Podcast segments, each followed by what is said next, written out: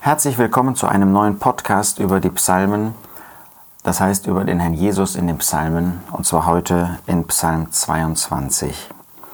Das ist ein einzigartiger Psalm, denn es gibt nicht viele Psalmen, in denen wir reine Prophetie haben. Das heißt nur etwas, was prophetisch im Blick auf den Herrn Jesus oder die zukünftige Zeit ausgesagt wird. Psalm 22 gehört dazu.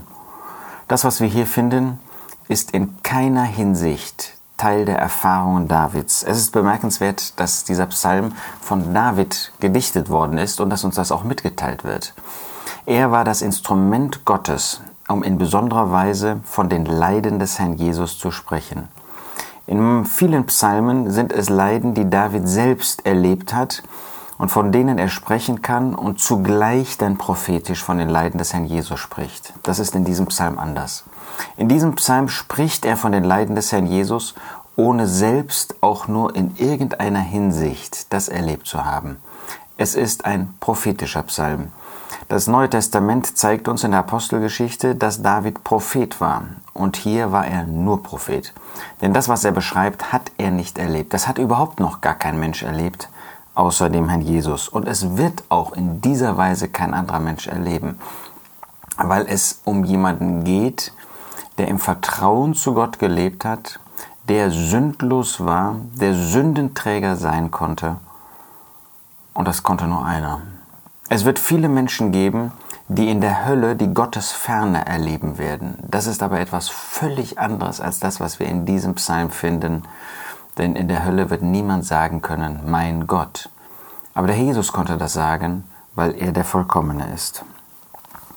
Dieser Psalm hat eine bemerkenswerte Überschrift. Dem Vorsänger, das finden wir in vielen anderen Psalmen auch, nach Ayelet Hashacha.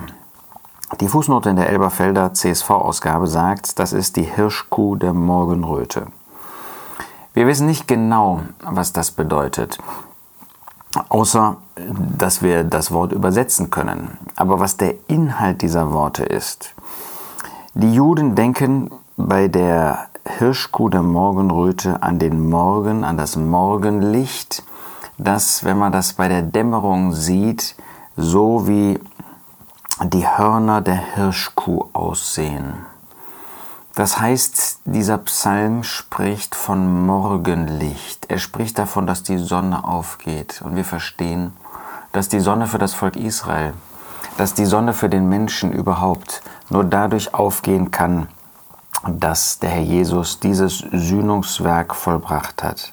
Nur dadurch gibt es Hoffnung, dass der Herr Jesus an das Kreuz von Golgatha gegangen ist. Ja, wir fallen in unseren Herzen vor ihm nieder, dass er diese sühnenden Leiden, darum geht es in diesem Psalm, dass er diese sühnenden Leiden auf sich genommen hat. Das ist insofern eben auch einzigartig, weil wir in vielen Psalmen Leiden des Herrn Jesus finden, aber die sühnenden Leiden, das heißt, dass er von Gott verlassen worden ist, die finden wir hier.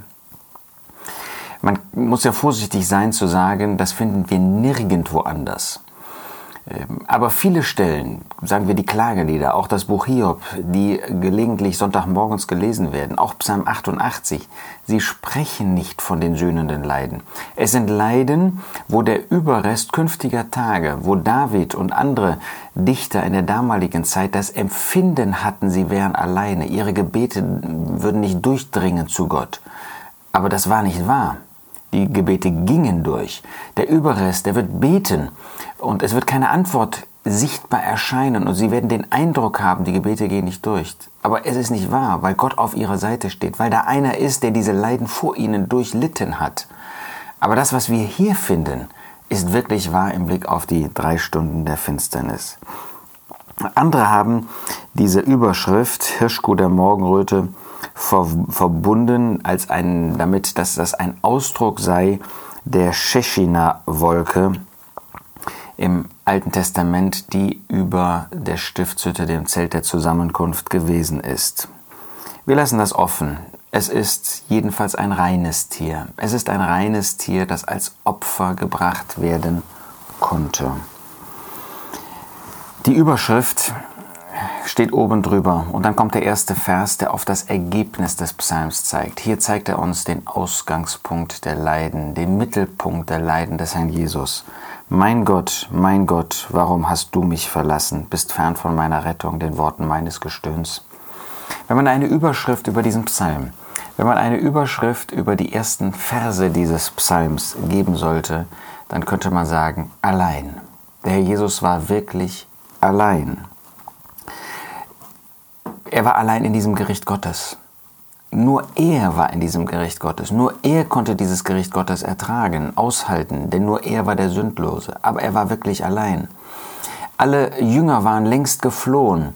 Gott hat inzwischen eine Finsternis über das Land gebracht. Die Feinde des Herrn Jesus wollten sowieso nichts mit ihm zu tun haben. Hier in diesem Gericht konnte niemand bestehen als nur er allein. Und das hat er getan. Aber hier dieser Psalm zeigt uns etwas über die Empfindungen des Herrn. Es ist erstaunlich, dass wir dieses Wort wirklich hier schon finden und dass es uns dann in dem Neuen Testament in Matthäus 27 und in Markus 15 jeweils in hebräisch bzw. aramäischer Sprache wiedergegeben wird und dann übersetzt, damals in das Griechische, für uns heute in das Deutsche. Das heißt, wir haben diesen Ausdruck sozusagen fünfmal vor uns, hier im Psalm 22 und dann zweimal Matthäus 27 und Markus 15. Das zeigt uns die Bedeutung, ja, der, die, die Wichtigkeit dieses Wortes des Herrn, das er am Kreuz ausgesprochen hat. Der Herr Jesus hat sieben Worte, sieben Mal am Kreuz gesprochen und das ist genau das in der Mitte, das vierte Mal. Mein Gott. Nur hier finden wir, dass er Gott als Gott anspricht. Sonst hat er immer zu seinem Vater gebetet. Aber hier spricht er zu ihm als Gott. Mein Gott. Das zeugt von der Distanz, die dort vorhanden war dass Gott eben nicht als Vater sich zu dem Herrn Jesus gewendet hat hier, sondern dass er der heilige Gott war, der ihn gerichtet hat, der sich von ihm abwenden musste. Mein Gott, Gott in seiner ganzen Autorität, in seiner ganzen Größe, in seiner ganzen Kraft, die sich in diesem Gericht ausgedrückt hat, diese Heiligkeit des Gerichtes Gottes über den Sündlosen unserer Sünde wegen, mit der er beladen gewesen ist. Aber der Jesus kann trotzdem sagen, mein Gott, denn da war eine Beziehung. Das wird nie ein Mensch sagen können, der in der Zukunft in der Hölle ist. Sie werden von Gott verlassen sein, eine Ewigkeit lang. Aber sie werden nicht sagen können, mein Gott, weil es nicht ihr Gott ist. Aber der, der hier im Gericht war, der konnte sagen, mein Gott, weil es sein Gott war weil er ihn als seinen Gott anerkannt hatte in seinem ganzen Leben und auch hier in diesem Gericht. Es zeugt, obwohl Gott sich abwenden musste, doch davon, dass der Herr Jesus wusste, wer ihn in dieses Gericht brachte. Es war sein Gott. Und dann zweimal, mein Gott, mein Gott. Das spricht von der Furchtbarkeit, von, der, von dem Ausmaß, von der Intensität der Leiden, in die der Herr Jesus gegangen ist. Warum? Warum? Oder auch wozu hast du mich verlassen? Es lag ja nichts in dem Herrn Jesus. An ihm lag es nicht, dass der Jesus so leiden musste. Er war vollkommen. Und trotzdem, warum? Hast du, gerade du, dem ich ohne Unterbrechung mein ganzes Leben gedient hat, habe, aber du hast mich verlassen. Warum hast du mich, mich, der ich in Vollkommenheit gelebt habe, in dem keine Sünde war, konnte der Jesus sagen. In ihm ist keine Sünde. Der keine Sünde getan hat, ja, der Sünde nicht kannte, keine Beziehung zu, zu der Sünde hatte. Warum hast du mich verlassen? Verlassen, was für ein Wort dass der Herr Jesus, der in vollkommener Gemeinschaft mit Gott, seinem Vater, gelebt hat, von Beginn bis zum Ende. Denn der Vater ist bei mir. Er hat mich nicht allein gelassen, konnte der Herr Jesus den Jüngern sagen. Aber hier war er von Gott verlassen. Was, ein, was für ein Ausdruck der Leiden, der Empfindungen des Herrn Jesus in diesen drei Stunden der Finsternis.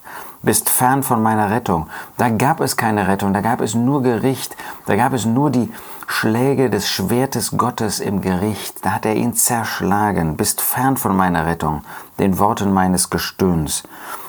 Ja, der Herr Jesus, er hat gelitten und er hat das, ohne das auszudrücken, ohne das zu sagen, war doch für Gott ersichtlich, in was für furchtbaren Leiden der Herr Jesus war und wie er das empfunden hat. Der Herr Jesus als vollkommener Mensch hat umso mehr Leiden empfunden und gerade dieses Verlassensein von Gott, das muss furchtbar für ihn gewesen sein. Mein Gott, ich rufe am Tag und du antwortest nicht und bei Nacht und mir wird keine Ruhe. Das zeigt uns, dass diese drei Stunden wie die Ewigkeit sind, wie die Ewigkeit unserer Strafe, die war in diesen drei Stunden über den Herrn Jesus gekommen und er hat das erduldet. Und dann schließen wir heute. Doch du bist heilig, der du wohnst bei den Lobgesängen Israels. Du bist heilig. Das war der Grund, dass Gott ihn verlassen musste, weil dort Sünde auf ihm lag, dem Herrn Jesus, weil er dort zur Sünde gemacht worden war, weil er eins gemacht wurde mit der Sünde, er, der er der Sündlose ist. Diese Strafe der Sünde, die auf ihn gelegt wurde.